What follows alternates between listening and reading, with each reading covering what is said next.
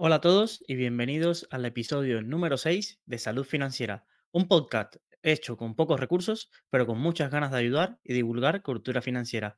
Recuerda que tus dudas son parte fundamental de este podcast, así que te invito a enviar tus preguntas por todas las vías de comunicación que tenemos para poder así tratarlas en próximos episodios o en la sección de mi tertulia. Sin más dilación, comenzamos. Este podcast vamos a continuar con una de las enseñanzas aprendidas en el, libro de, Richard Branson, El estilo Virgin, y una de las que me he apuntado para compartir tanto en la newsletter como en este podcast en directo son 10 consejos que deja al final del libro, ya casi estoy llegando al final de, la lectura de este libro, y al final deja unos consejos para emprendedores y se resumen en 10 conceptos que dejo por aquí. Lánzate y realiza tus sueños. Marca una diferencia positiva y haz el bien.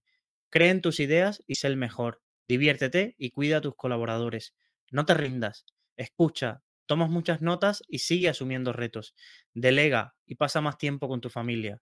Apaga tu ordenador y tu iPhone de vez en cuando y pon el pie en la calle. Comunícate, colabora y vuelve a comunicarte un poco más.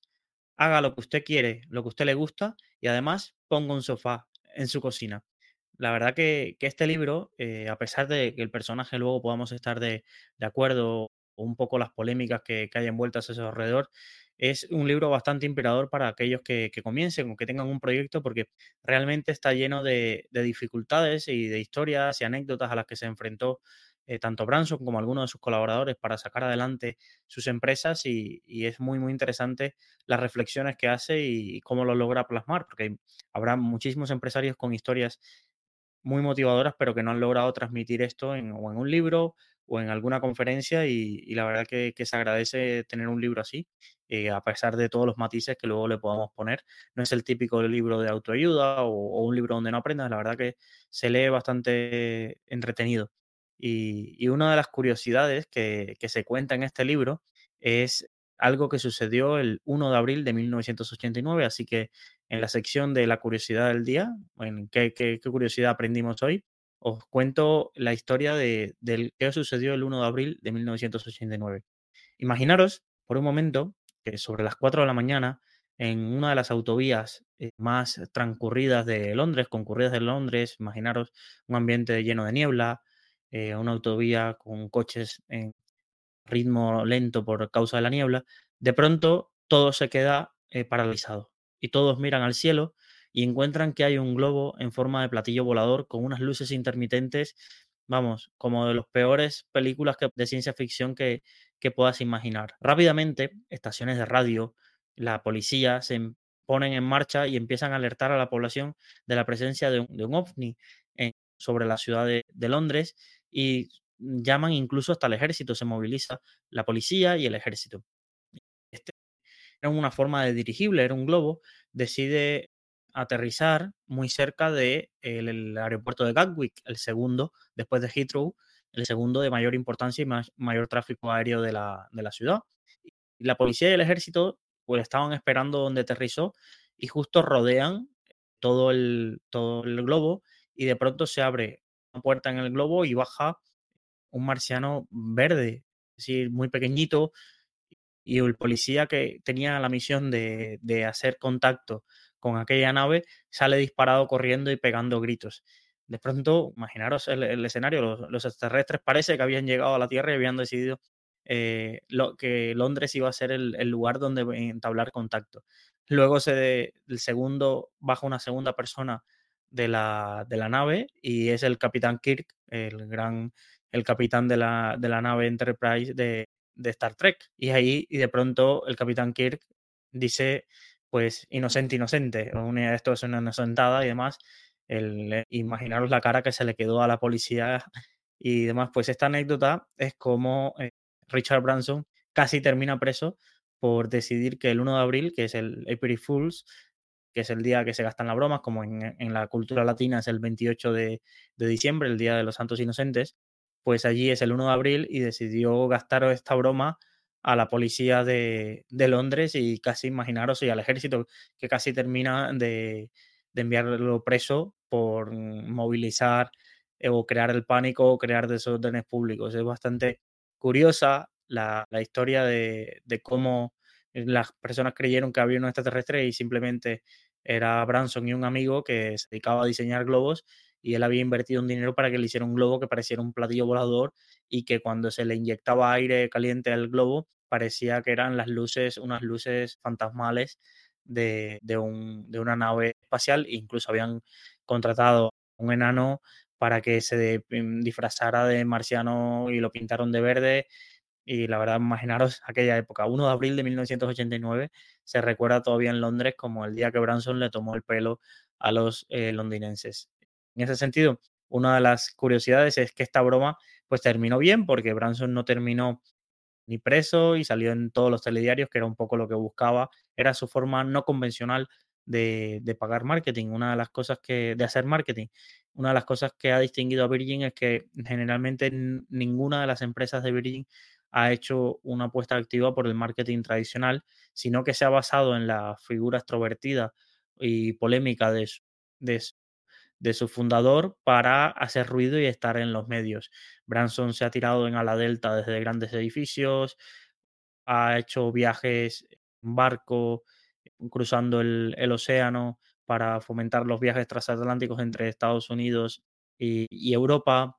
Ha hecho un montón de, de publicidades. Apareció con un tanque. Hay una historia bastante curiosa donde se aparece no sé si lo sabíais, pero eh, Richard Branson también intentó sacar una competencia de la Coca-Cola que se llamaba Virgin Cola. Y para anunciar la marca en Estados Unidos no se le ocurrió nada más que eh, contratar un tanque, un tanque de guerra y pasearlo por Times Square y aplastar latas de Coca-Cola y de Pepsi y hacer como que disparaba a uno de los anuncios de Times Square donde estaba una imagen o una publicidad de Coca-Cola y de pronto salía lo de Virgin Cola. Pues estas excentricidades conseguían que cada una de sus marcas pues saliera en televisión, en los medios y que estuviera en el boca a boca de la prensa y de los consumidores, que era al final un poco lo que busca. También hay bastantes polémicas eh, y curiosidades acerca de, por ejemplo, un anuncio que British Airways había hecho en el New York Times, plena página, con una publicidad y justo al día siguiente eh, Virgin contrató la misma página de publicidad y le contesta y él, se hizo muchísimo más viral la contestación de Virgin que el anuncio de, de, British Airways en su guerra por, por el control un poco de los vuelos eh, transoceánicos y la ruta de Nueva York-Londres, que era una de las, de las más solicitadas. En, en ese momento British Airways tenía el, el, Concorde junto con Air France.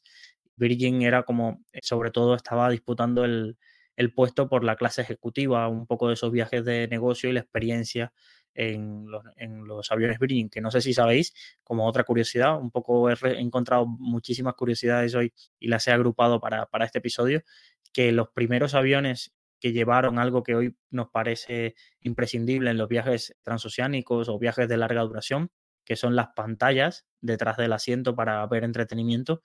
Los primeros aviones que lo llevaron fueron los de, los de Virgin, también los primeros eh, auriculares que iban con la marca y la gente así se los podía llevar, reutilizables también fueron de Virgin. La verdad que tiene bastantes curiosidades. la clase ejecutiva, que no era primera clase, sino clase ejecutiva, una de las innovaciones que hizo eh, Richard Branson junto con la aerolínea fue llamarle clase superior, creo recordar, y así las empresas que no podían permitir pagarle a sus empleados primera clase accedían casi a los mismos servicios o al mismo nivel de calidad que esa primera clase pero con una clase que se llamaba superior y que entonces podía pasar las políticas de compliance de muchas de las empresas de Estados Unidos y de Londres. Tiene muchísimas curiosidades. Como última curiosidad relacionado con, esto de las bromas que se ha hecho famoso e incluso hay varios recopilatorios en Internet sobre todas las bromas que ha gastado el 1 de abril en, en cada uno de los años. Una de las que sí le salió mal fue una broma por la que terminó preso. Richard Branson estuvo preso una noche, el famoso multimillonario, por una broma que le salió mal. Eh, él tenía pensado el 30 de, 30 de marzo, se reúne con uno de sus socios de Virgin Records. Recordad que en el episodio anterior vimos toda la historia discográfica de, de, Richard Branson y cómo se relacionaba con el exorcista y demás. Y, en esa cena con el socio, él había preparado que mientras él estaba cenando con, con el socio, en casa del socio iban a ver y simular un robo iban a entrar, eh, habían, tenían llaves y iban a entrar y iban a robar la tele y algunos muebles para simular un robo y que cuando Branson y el, y el, y el socio llegaran, pues encontraran el, el robo que, que había pasado y entonces apareciera la policía, la policía también estaría contratada, serían actores, y de pronto le, le, dirían que cuando le tomen huellas y después de interrogatorios y demás, pues bueno, contar que, había sido una broma. ¿Qué pasa? Que le sale mal porque en un momento Branson se distrae hablando con otra persona de negocios y cuando vuelve a su mesa o a, la sala del bar donde estaban en, ese entonces ya se había ido su compañero y entonces él no le iba a dar tiempo a llegar con sus actores para decir que esto ha sido una broma y demás. Entonces, claro, cuando llega a casa Branson se encuentra que su mujer la, la llama preocupada diciéndole que ha habido un robo en casa de, de uno de sus socios porque ni siquiera su mujer estaba al tanto de la broma y que el socio le ha llamado a ver si la, su, su, esposa podía pasar la noche en casa de, de los Branson para así poder poder, mientras se resolvía todo. En ese momento, Richard cogió y llamó a su amigo y le dijo, oye, esto ha sido una broma de mal gusto que te he gastado, dile a la policía que no, que no ha pasado nada, eh, que he sido yo que te he gastado una broma y demás. Y, su amigo le dice, mira, no sé si te pueda ayudar porque realmente ya, ya he hecho la denuncia. Y en ese momento tocan a la puerta de, de Branson y hay dos policías que, que se lo llevan por haber hecho eh, perder tiempo a la policía y lo acusan y lo meten en un calabozo y está esa noche en un calabozo, incluso Branson cuenta que, que oía gritos de, en la celda al lado de por favor no me pegue, como si estuvieran maltratando a, a, un, a un recluso en la celda al lado. Y al día siguiente, a las 12 del 1 de abril, que es cuando acaban un poco el horario de las bromas, es liberado Branson con los dos policías que lo habían detenido lo liberan y a la puerta del, de la comisaría se encontraba casi toda su plantilla gritándole inocente, inocente, porque habían decidido gastarle la broma al bromista. En, cuando el socio cuenta que, que, cuando la policía llegó, la policía de verdad, no los actores, y Branson le llamó diciéndole que, oye, que era una broma, él se lo cuenta a la policía y la policía no le parece bien, se enfadan y, y lo único que accedieron era, vale, estoy de acuerdo en dejar pasar esto, pero a cambio vamos a darle un susto a Branson y, y hacerle la broma y que, que, se pase una noche en el calabozo y que mientras vamos organizando que toda la, la empresa esté afuera.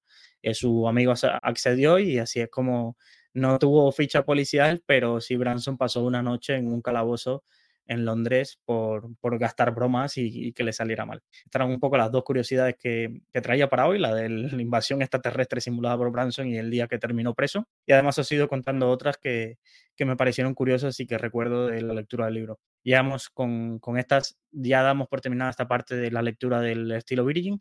Os lo recomiendo, es un libro que se lee muy ameno y el siguiente libro donde comenzaremos a, a indagar y aprender y a seguir compartiendo conocimientos es uno que me le vi en la lista de, libros que recomendaba Obama que había leído en 2023. Bill Gates, Obama generalmente sacan listas de los libros que más le han impactado en cada año y generalmente muchos van de filosofía o de política, pero aquí hay uno muy ligado a la, a la eh, política, pero también a la, a la, economía mundial que se llama la, la guerra de los chips o la ahora lo, lo, buscaré luego, la guerra o la crisis de los chips. Ahora no recuerdo porque justo eh, lo, lo, adquirí hoy, pero no recuerdo bien el título, de Chris Miller. El autor sí es Chris Miller, eso sí lo tengo claro.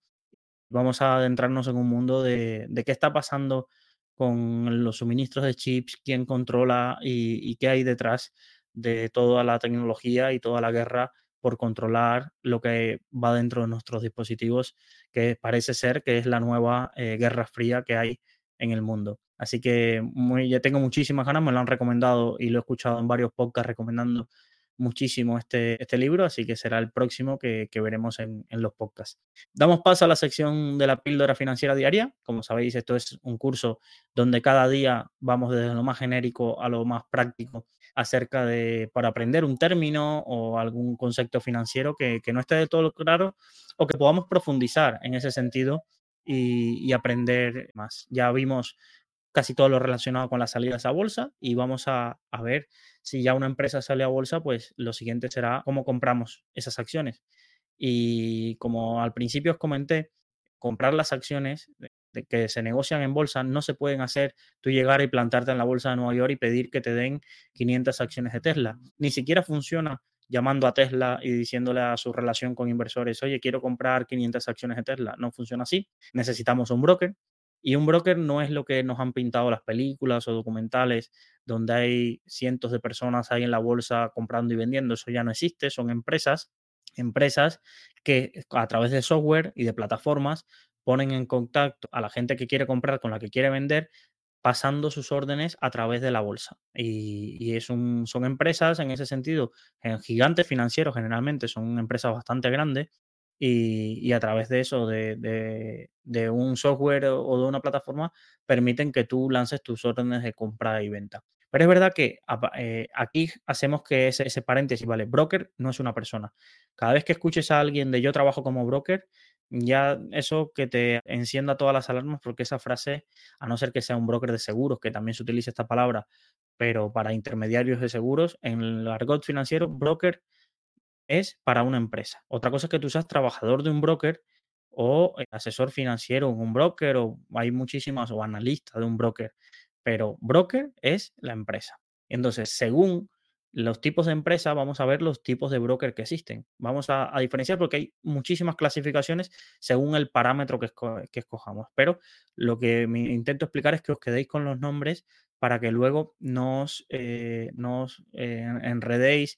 Ay, pero este tipo de broker, ¿qué tipo era? No, vamos a intentar cada uno de los términos relacionados con los brokers que, lo sepamos en, hoy, en el episodio de hoy y en los siguientes. Por ejemplo, según la función o, la forma en que está estructurado el broker, podemos distinguir entre los brokers que son prime broker, broker de solo ejecución o un broker marca blanca o white label. Vamos a empezar por los primeros. Prime broker. Son los brokers más grandes del mundo. Nosotros generalmente no podemos acceder a ellos a no ser que tengamos un patrimonio muy alto. O algunos, algún caso, voy a poner un asterisco, si se puede acceder pero son brokers muy, muy especializados. Son los brokers que utilizan los hedge funds, los grandes fondos cuando quieren invertir o mover grandes sumas de dinero. Estamos pensando que puede ser un Morgan Stanley, o es un Prime Broker, Fidelity, Merrill Lynch, todo este tipo de, grandes instituciones financieras a nivel mundial, Citigroup, eh, Saxo Bank, estos son Prime Broker. ¿Por qué? Porque la mayoría de entidades de gran tamaño y de grandes bloques se, conectan a ellos. Incluso si vemos en cada una de las bolsas principales del mundo quiénes son los que más órdenes comercian en el día, es decir, los que más flujo de dinero mueven en las bolsas, generalmente son los prime brokers. ¿Por qué? Porque también hay muchos brokers que lo que hacen es conectarse a otro prime broker y solo ponen la, un poco los de solo ejecución, que es la segunda eh, definición que vamos a encontrar. Los brokers de solo ejecución, que son la mayoría, son brokers que hacen todo el alta de cliente, toda esa parte, pero cuando ellos envían las órdenes para casi o para una parte de los mercados o para todos los mercados que operan, generalmente es una orden que envían a un prime broker que utiliza de intermediario y ese es el que se conecta a la bolsa. Estos brokers generalmente son más baratos, los de solo ejecución, porque no tienen que pagar en cada transacción el coste de acudir a la bolsa, sino que al acudir a un prime broker y el prime broker unificar las órdenes y tener mayor tamaño, le permite tener unas comisiones muchísimo más bajas los de solo ejecución.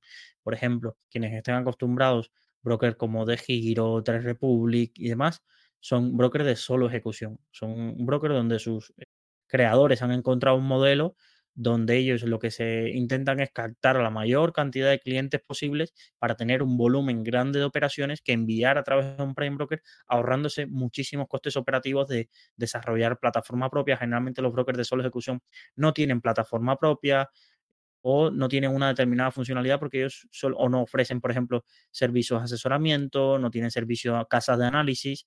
Los prime brokers generalmente tienen divisiones especializadas de análisis de materias primas, análisis de renta variable, donde tienen analistas que emiten informes que luego se venden a fondos y demás, o eh, no ofrecen otros servicios como acompañamiento a empresas que están en bolsa a divulgar su, actividad. No, son brokers que son puros intermediarios estos de solo ejecución. Y luego encontramos las marcas blancas, que a ver, ya todo el mundo entiende, si entiende el concepto de Mercadona, entiende bastante el concepto de marca blanca, pero que en el mundo del brokeraje a veces no se, no se especifica o se eh, se pone, oye, yo soy un broker marca blanca. Estos brokers, ¿qué hacen? Se conectan o todas sus órdenes pasan a un prime broker, todas, ¿vale?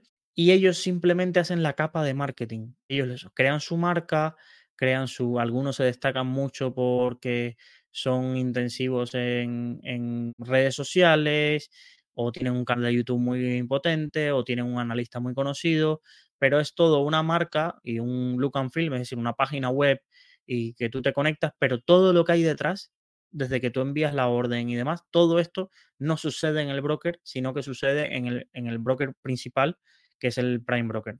Hay muchísimos, por ejemplo, brokers conectados a Interactive Broker. Diría que, que para los que estamos en Europa, la mayoría de plataformas que utilizan modelos de marca blanca, como puede ser Pro Real Time o puede ser, por ejemplo, en España, brokers como GPM, Black Bull, ahí mm, en, en- ahora se me Mexem en Italia o los brokers, por ejemplo, chilenos, casi todas las neofintech que se han salido como broker en Chile, como puede ser Fintual, Rational y demás, son brokers marca blanca que lo que hacen es conectarse por detrás a un prime broker y, ellos solo ofrecen el servicio de captación de clientes, la apertura de cuenta, ese papeleo inicial, pero ya pues todo lo que tú inviertas y demás lo estás haciendo a través de un prime broker. Generalmente los más conocidos que brokers a los que se conectan, incluso si hay alguien en la que escucha el podcast y tiene la idea de montar un broker, ahora realmente es bastante sencillo porque hay marcas o prime broker como puede ser eh, Interactive, como puede ser en Estados Unidos eh, DriveWell o como puede ser Alpaca Trading, son empresas que se han especializado en ofrecer el servicio de que tú te conectes a ellos y des acceso a todas las acciones y ETFs americanos, cripto y demás, y ya tú después escoges tu sistema de comisiones o cómo vas a captar al usuario o la atención al cliente y demás. Entonces, este tipo de definición en esta parte, recordar, Prime Broker, los grandes, solo ejecución, se dedican a, simplemente ejecutar órdenes y crear un poco mercados, conectarse a distintos prime brokers. White Label es todo el software que hay detrás, es de otro, de otro broker, generalmente de uno solo, que es el prime broker. Aquí se alían y simplemente esta, esto hacen el marketing y se dedican a captar clientes y se llevan una retrocesión del volumen que, que negocian. ¿Vale? Luego, tenemos, según el tipo de producto, podemos encontrar los brokers, por ejemplo, de acciones, broker, si es de acciones de ETFs, todo broker que ofrece acciones ofrece ETFs, los brokers de derivados, que generalmente derivados vamos a separar en dos vías, los brokers que ofrecen futuros y opciones y los brokers que ofrecen CFDs y Forex, ¿vale? Y también vamos a encontrar los brokers que le llamamos multiproducto. Vamos a decir, vamos a separar un poco cuáles son cada uno de, de estos tipos. Los multiproductos son los más raros, cada vez hay menos y ofrecen todo tipo de productos. Ofrecen acciones, ETF, criptomonedas, derivados, futuros, opciones, SFDs. Generalmente estos son brokers muy grandes y por ejemplo, poder decir que conocidos pues Interactive Brokers, Saxo Bank, por ejemplo Exante, que, que, ofrecen también incluso hasta productos de renta fija, ¿vale? Luego, brokers de acciones y ETFs son comunes, pero donde hay y brokers de futuros y acciones mm, ya no son tan comunes. Eh, por ejemplo, en España está iBroker y broker que está especializado en futuros y opciones, muy, muy especialistas en eso. Y luego tenemos eh, los brokers de Forex y CFDs, que si tuviera que hacer un gráfico de circular donde, de quesitos y demás, serían los que se llevarían casi todo el pastel. Es decir, de lo, imaginaros si en el mundo existen mil brokers, 900 son de Forex y CFDs. ¿Por qué? Porque son, ya lo veremos más adelante cuando expliquemos este producto, es el producto más rentable para ellos como empresa y que con muy poca, con la misma inversión que necesitas montar para montar otro tipo de, broker, los brokers de Forex y CFDs, la rentabilidad se obtiene mucho antes y para ellos, no para el usuario. Entonces es importante entender que la mayoría de publicidad, la mayoría de brokers que vemos publicitándose en camisetas de fútbol, en ligas, en Fórmula 1 y demás, son brokers de, de Forex y CFD. No significa que nosotros tengamos que, que, operar con ellos, incluso yo no lo aconsejaría para nadie, a no ser que alguien sea un profesional, pero, pero tenemos que entender que cuando vemos por ahí, por ejemplo, Plus 500 que patrocinó durante muchos años al, al Atlético de Madrid, es un broker de Forex y CFDs y son brokers bastante, bastante arriesgados. Incluso parece que en España les van a prohibir poco tiempo u operar, ya le han prohibieron la publicidad, pero veremos si en los próximos años también le prohíben operar en, en España. ¿Vale? Pero según un tipo de producto, esta es la clasificación. Y luego tenemos algo más complejo, pero que es importante que entendáis, que es según la liquidación de la contrapartida. ¿Vale? Aquí, por esto que parece tan extraño, es fácil de explicar que son los brokers market maker o STP y SN. Un broker market maker, básicamente ellos crean todo el sistema para que cuando tú envíes una orden de comprar, por ejemplo, euro dólar, quienes te estén vendiendo sean ellos. Y cualquiera entiende, como si explica un casino, que lo que si lo que ganas tú es lo que pierde el casino, pues a veces habrá conflictos de interés para que el juego no sea suma cero y al menos el casino siempre gane a, a largo plazo más de lo, que, de lo que tiene que pagar a sus clientes, ¿vale? Entonces, a mí no me gustan mucho, no significa que sean estafa, hay que decirlo claramente, son, es como con los casinos, tú vas y sabes las reglas, pues en este tipo de broker hay que entenderlo. No son fáciles de encontrar esa información los que son market maker, pero, pero se puede encontrar. Eso si queréis un día pues enviar la pregunta al consultorio de finanzas y os explico dónde buscar esa información, pero se puede encontrar. Y por otro lado, tenemos los brokers ESN o STP. Este tipo de brokers lo que hace es que cuando tú le envías la orden, ellos tienen un contrato con prime brokers o con proveedores de liquidez y esos brokers son los que te ofrecen la contrapartida. Y entonces el broker que te está ofreciendo la operación no tiene conflicto de interés. Tú lanzas una operación, él se la envía a un tercero, ese tercero es el que te da contrapartida y él se lleva un diferencial entre el precio de compra y venta que se llama spread. Eh, lo, explicaremos seguramente este concepto en algún episodio más adelante, pero se lleva ese, no se, no se lleva dinero de lo que tú ganes o pierdes, sino se lleva dinero por cada operación que hagas. ¿Qué, en contra tiene este tipo de brokers? Que muchas veces tienen plataformas muy gamificadas o asesores o eh, incitaciones en, a nivel de marketing a que operes mucho, porque a ellos les interesa que no quiebres, porque si no, mm, dejas de operar, pero que operes mucho, porque mientras más operes, más eh, comisiones ganarán ellos. Entonces, esta parte hay, que entenderla. Los brokers lo que tienen incentivos es que tú operes y operes mucho, los brokers que son legales, ¿vale? Entonces hay que entender que todas las plataformas como Instagram está creado para que tú pases más tiempo, TikTok está creado para que tú pases más tiempo, los brokers, la mayoría de sus plataformas, la mayoría de sus incentivos, la mayoría de sus mensajes en cuanto a que la bolsa se mueve, que hay que comprar ya, que hay que hacer esto, son porque ellos ganan dinero, tú operas más. Lo que les interesa también es que tú no quiebres, porque si quiebras, pues si no son market makers, es dinero que ellos no ven y que no, les interesa. ¿Vale? Entonces, esto es un poco las clasificaciones de, de los brokers que hay. Luego podemos pensar, y una pregunta que os podéis hacer es, ¿cómo ganan dinero los brokers? En el siguiente episodio profundizaremos en esto, pero os voy a decir dos o tres vías que son las principales fuentes de ingreso de un broker. La primera, las comisiones. Las comisiones es ese dinero que te van a pedir por cada operación que hagas o por otras, eh, otras operaciones que hagas. Y lo veremos en profundidad porque justo el episodio próximo vamos a hablar en profundidad de los tipos de comisiones y demás. Pero las comisiones es la principal fuente de ingreso de los brokers. Empiezan a aparecer también ahora unas fuentes adicionales de ingreso, que son los servicios adicionales. Por ejemplo, empiezan a aparecer brokers con tarifas planas, es decir, te cobro 5 euros y puedes operar 5 euros al mes y puedes operar lo que quieras y tienes tarifa plana en ese sentido. O brokers que tienen una versión freemium, es decir, empiezas operando sin una comisión de compra-venta, pero con otras comisiones.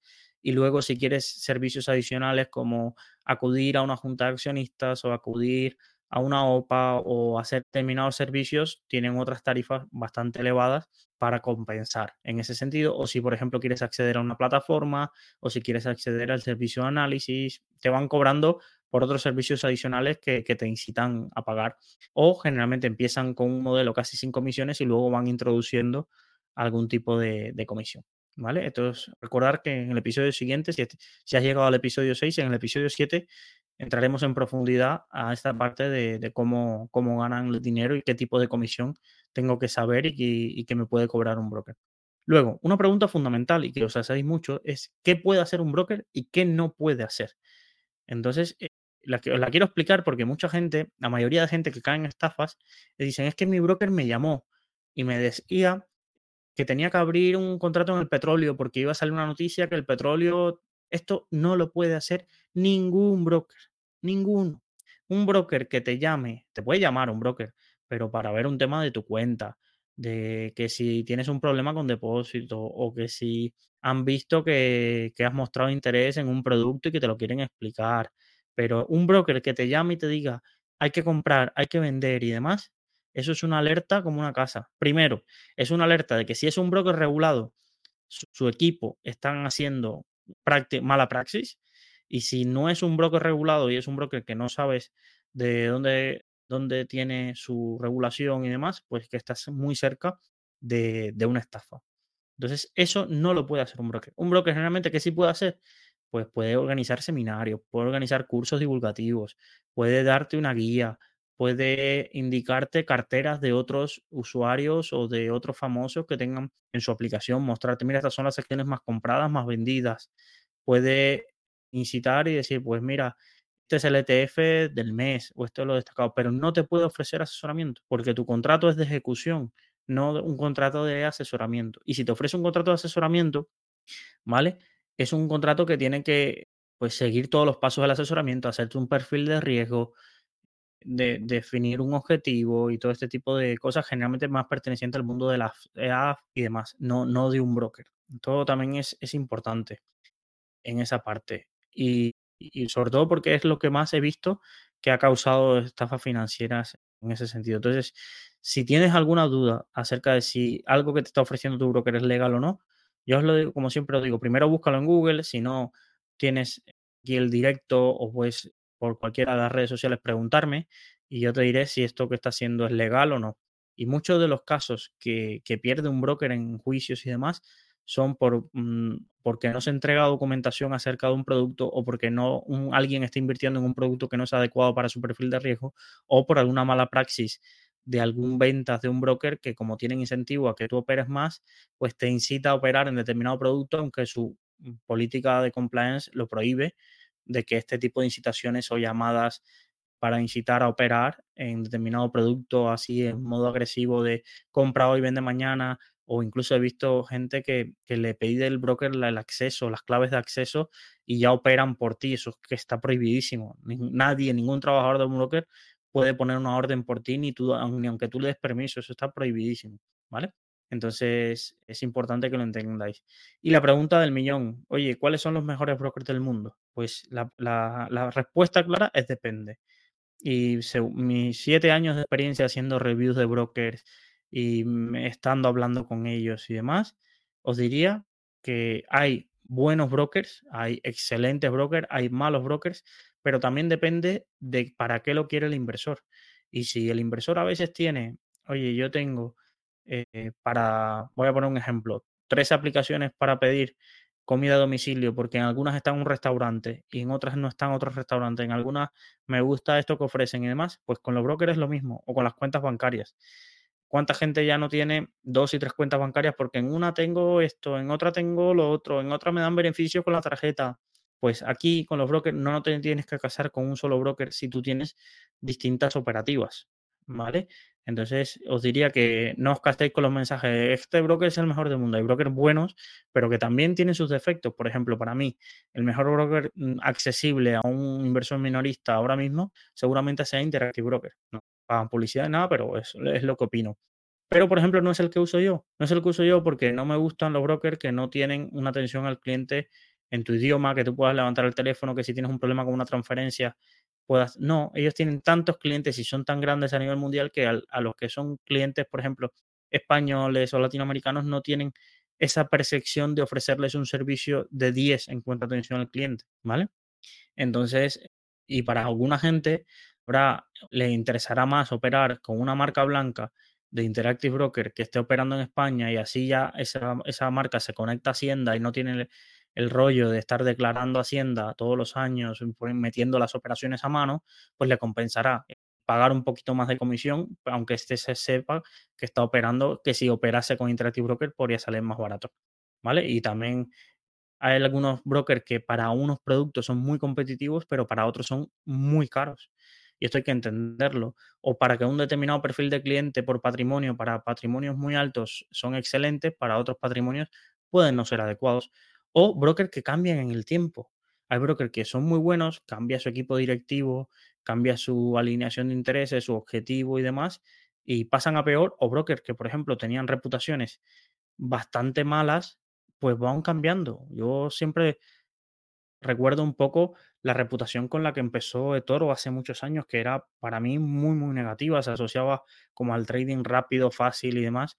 Y, ahora ha invertido muchísimo dinero en publicidad para situarse como si fuera uno de los un broker como otro de los que hay en el mercado eh, y que estás acostumbrado mucho a patrocinar la liga, patrocinar Vasconia, ha dejado a un lado los mensajes aquellos de opera ya, y ahora te habla de ETFs, de acciones, es decir, no es el broker que elegiría para, para mi cuenta, pero, pero se ve que hay un esfuerzo en limpiar un poco la marca y lo que la asociación de marca que, había sobre, sobre ese broker. Entonces hay comparativas. Ojo con las comparativas porque hay muchas webs que son de especialistas de marketing que no tienen ni idea de analizar un broker, pero como los brokers pagan tanto dinero en, en afiliación, común que, que estos especialistas en marketing ah, lleguen a acuerdos con tres brokers y te llenen toda la web por todas las búsquedas, mejor broker de tal, mejor broker de tal, y te ofrezcan siempre los tres mismos mejores brokers, aunque esos brokers ni siquiera ofrezcan ese producto. A mí eso es algo que, no entiendo cómo Google no, todavía no logra ir a esa velocidad de detectar cuando le hacen web nicho que la persona que escribe no tiene ni idea del producto que está hablando. Y más ahora con ChatGPT hay muchísimas webs que te ponen los tres mejores brokers son AvaTrade Plus 500 y Libertex para futuros. Y ninguno de los tres ofrece futuros. O los mejores brokers para acciones españolas son este, este y este. Y son brokers o estafas o, brokers que ni siquiera ofrecen ese producto, pero se posicionan ahí como la gente no sabe, pues terminan engañándolo. Por ejemplo, los mejores brokers para comprar Tesla y te ponen cinco brokers de CFDs en los cuales ninguno vas a ser tú accionista de Tesla, sino que estás haciendo una operación de trading con un producto derivado sobre Tesla. Pero se posicionan así y hay que tener mucho cuidado en ese sentido de, no caer en, las garras de, un, de, un, de una web de estas nichos. Y yo acudiría a las tradicionales, Rankia, que fue donde trabajé, a consultar, o, si no te molesta el, el idioma inglés, pues Broker Chooser es una excelente página y tienen unos criterios de rigurosidad bastante altos, porque aquí uno de los problemas es también la llegada de los periódicos a este mundo del SEO sobre productos financieros. Y por entendernos, a los periódicos también, como quieren, no quieren soltar, los periódicos generalmente habían vivido de publicidad a través de banners y demás, y, no, y ahora han dado el salto también a meterse en los negocios de afiliación. Y entonces ven y escriben y dicen, ¿en qué negocio hay afiliación? Ah, en el de los brokers. Escriben, ponen a un periodista que no tiene idea de cómo funcionan los brokers a escribir sobre, sobre broker o, llega un broker de mala reputación y les paga lo que cuesta un artículo patrocinado y le hacen una review con lo que le dice el broker que vale y, te ves a un periódico de referencia o de, o de alto, alto estima en ese sentido, que tú te vas a ver a uno de tus cinco diarios de, tirada nacional más conocidos y de pronto con un artículo pagado y posicionado en Google sobre una estafa financiera, pero que ellos ni se den cuenta que eso es una estafa financiera y que se la ha colado. Entonces, en este mundo de los mejores brokers, lo mejor es leer bastante, porque hay muchos brokers que compran opiniones, contrastar y demás, y, y siempre webs muy serias o la web del regulador o un poco investigar. Esto no es abrirte una cuenta de un broker no es como me abro una cuenta en una página web que pongo mi email y tal. Aquí estamos hablando de temas de dinero y siempre mejor preguntar antes que poner el dinero en una entidad que no sea seria, porque entonces sí vas a tener un, problema grande. ¿Vale? Entonces, hasta aquí un poco el curso de la píldora financiera diaria. En este punto de los brokers puede que hay muchísimos temas a tratar. Voy a intentar condensarlo en, las lecciones que explique, pero si queda algo ya sabéis que, podéis preguntar eh, como siempre. Entonces, ahora una pregunta que nos llegó al consultorio de finanzas, a la sección del consultorio de finanzas, es eh, 2024, donde estamos, ¿qué opciones tengo para destinar mi ahorro según mi perfil inversor?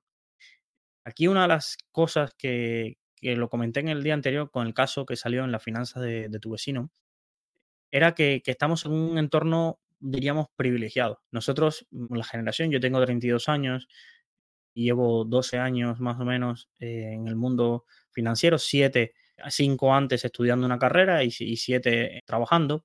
Y realmente te diría que es uno de los mejores momentos para alguien que quiera invertir. No porque mucha gente lo asocia, ah, ese es el mejor momento para invertir en renta variable, no, sino lo que me refiero es que el abanico en las opciones que uno puede invertir, en casi todas se ofrece una rentabilidad bastante decente o se puede invertir. ¿A qué me refiero? Voy a intentar aterrizarlo un poco más. Volvamos a 2018. ¿Recordáis el miedo que había acerca de que el dinero que teníamos en el banco, de ahí donde cobramos la nómina, nos empezaran a cobrar por tener el dinero ahí? En ese punto estábamos en 2018 y 2019, donde había ya varios bancos que empezaban a cobrarle a las empresas, por ejemplo, y le decían que si, tenías un, si tenían 100.000 euros en la cuenta, pues le iban a la empresa, que antes esto es increíble, un banco debería estar contento porque una empresa tenga 100.000 euros en su, ahí en su cuenta, no, pues que le iban a empezar a cobrar un 1% todos los años del dinero que tuviese en la cuenta porque los tipos estaban negativos. Entonces, imaginaros la locura de la que veníamos. Esta no es la situación ahora.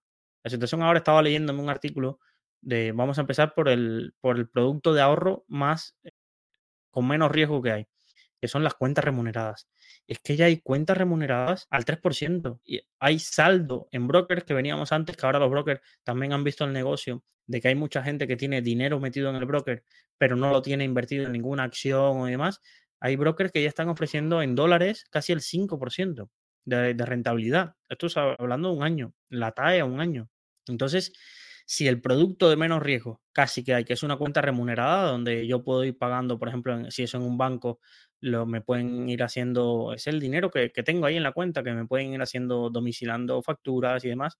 Y tengo esa rentabilidad de casi el 3%, sobre todo, más o menos he estado viendo y están entre el 2,5 y el, y el 3% las menos conocidas. Esto es como todo. Quien más paga es quien más esfuerzo tiene que hacer para captar clientes y, quien, quien, más sabe que el, perfil de usuario que va a captar es un perfil que tiene que adaptarse a, invertir en, en, una marca que quizás no es tan conocida. Es decir, hablando claro, no vamos a ver a un BBVA, un Santander o un CaixaBank pagando un 3% de cuenta remunerada, no lo necesitan, pero sí vamos a encontrar un Revolut, un Klarna, un Renault Bank, que quizás son bancos que ni sabíamos que estaban. He visto que ya hasta Yoigo tiene como su, su, cuenta de ahorro de Yoigo, que es una empresa telefónica. Ya sabéis, no sé si sabéis que Orange también ha sacado Orange Bank, que Renault ha sacado Renault Bank. Es decir, esto es un poco todo el mundo está luchando por, por llevarse esa parte de, de captación de, de, ahorros. Pero ya está el 2,53%. Si vamos un paso más allá, pues encontraremos depósitos que ya tienen que dar un poquito más, porque si una cuenta remunerada está a ese nivel, imaginaros un depósito. Generalmente los depósitos que juegan con que los depósitos se amplía mucho más el patrimonio remunerable. Es estas cuentas remuneradas, la mayoría tienen letra pequeña de que no remuneran eh, patrimonios demasiado altos, es decir, o ahorros demasiado altos. O ponen el límite en 20.000, o ponen el límite en 50.000. Las que más puede ser, por ejemplo, MyInvestor creo que está en 75.000 y alguna otra que está en 100.000 pero ya con depósitos sí se van un pasito más allá. Pero vamos a esa parte, si esta parte está aquí, los fondos monetarios, que es fondos que invierten en, productos de, a vencimiento de menos de 30 días, ya casi todos la rentabilidad esperada está en el 3,5. Es un fondo que casi tienes liquidez diaria, que si yo mañana necesito el dinero, puedo pedir una orden de reembolso y en dos días debería tener mi dinero en el banco. Y vamos más allá, ya hemos encontrado fondos de renta fija que están invirtiendo en productos de renta fija, donde el problema está en que donde ellos invierten, generalmente las empresas no quiebren, simplificándolo un poco, ha habido fondos de renta fija que han dado rentabilidades mayores del 10% este año. Y no porque ha habido, haya habido, hay que invirtieron en dos bonos súper arriesgados, no, invirtiendo en renta fija, un poco de gobiernos, un poco de bancos y demás, han conseguido dar rentabilidades superiores al 10%.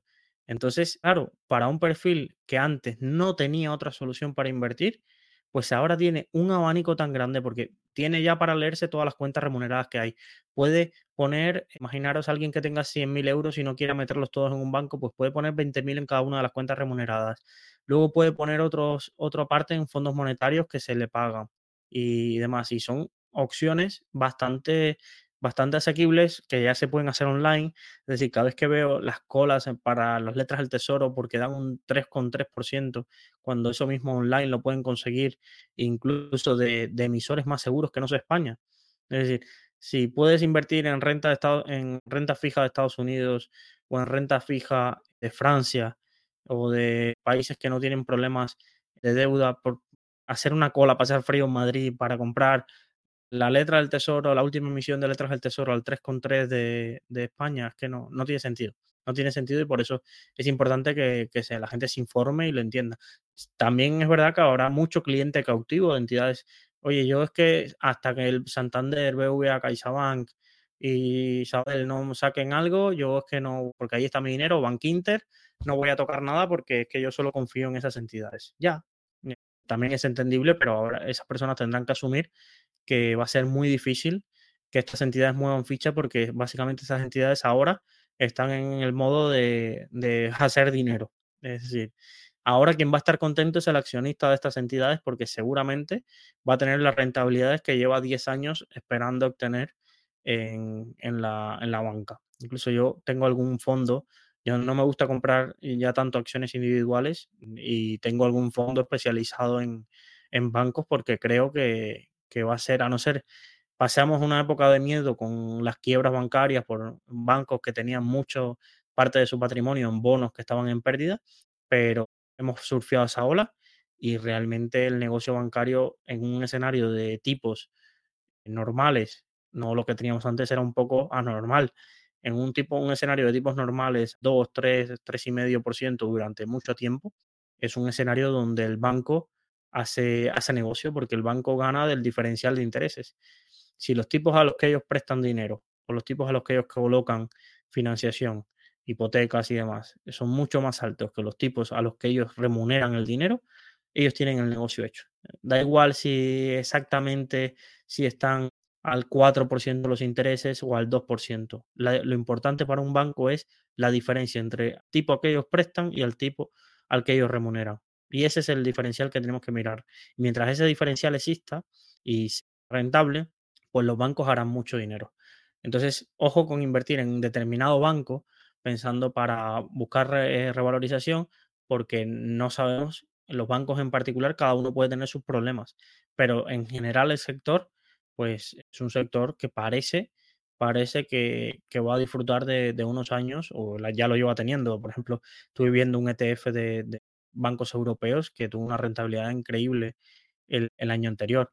Eh, y entonces creo que son, van a ser épocas con, con bastante aire a favor de, de, estas entidades financieras. Recordad que no es un asesoramiento, no es asesoramiento, es simplemente una opinión y una opinión donde en este caso también tengo el, dinero un poco puesto, pero bueno, es tontería, es testimonial, es un 10% del patrimonio, tampoco es nada del otro mundo. Sin más, llegamos al final de, esta emisión de podcast, la sexta, así que como siempre os digo, o podéis enviar vuestras preguntas o dudas o el caso que queráis que estudiemos al número 614-239-639 o al email preguntas.saludfinanciera.gmail.com esas son las vías de contacto más sencillas, pero también estamos en Substack eh, explicando un poco esto todos los días con una newsletter. Estamos en Facebook, estamos en Twitter, estamos en Telegram, estamos en WhatsApp. Creo que no me dejo ninguno de los canales donde estamos haciendo difusión, pero ahí en todos esos nos podéis escribir, nos podéis enviar vuestra pregunta en YouTube, en los comentarios, en el directo, estamos en Twitch también, así que podéis hacernos llegar las preguntas y dudas que tengáis porque este mundo de las finanzas es tan grande y todos los días hay algo nuevo, así que mejor enfrentarlo informado. Me despido con una de las frases que nos dejó el libro también que, que, hemos dedicado estos primeros episodios, que dice, muchas personas han llegado más lejos de lo que pensaban porque otro pensó que podían llegar.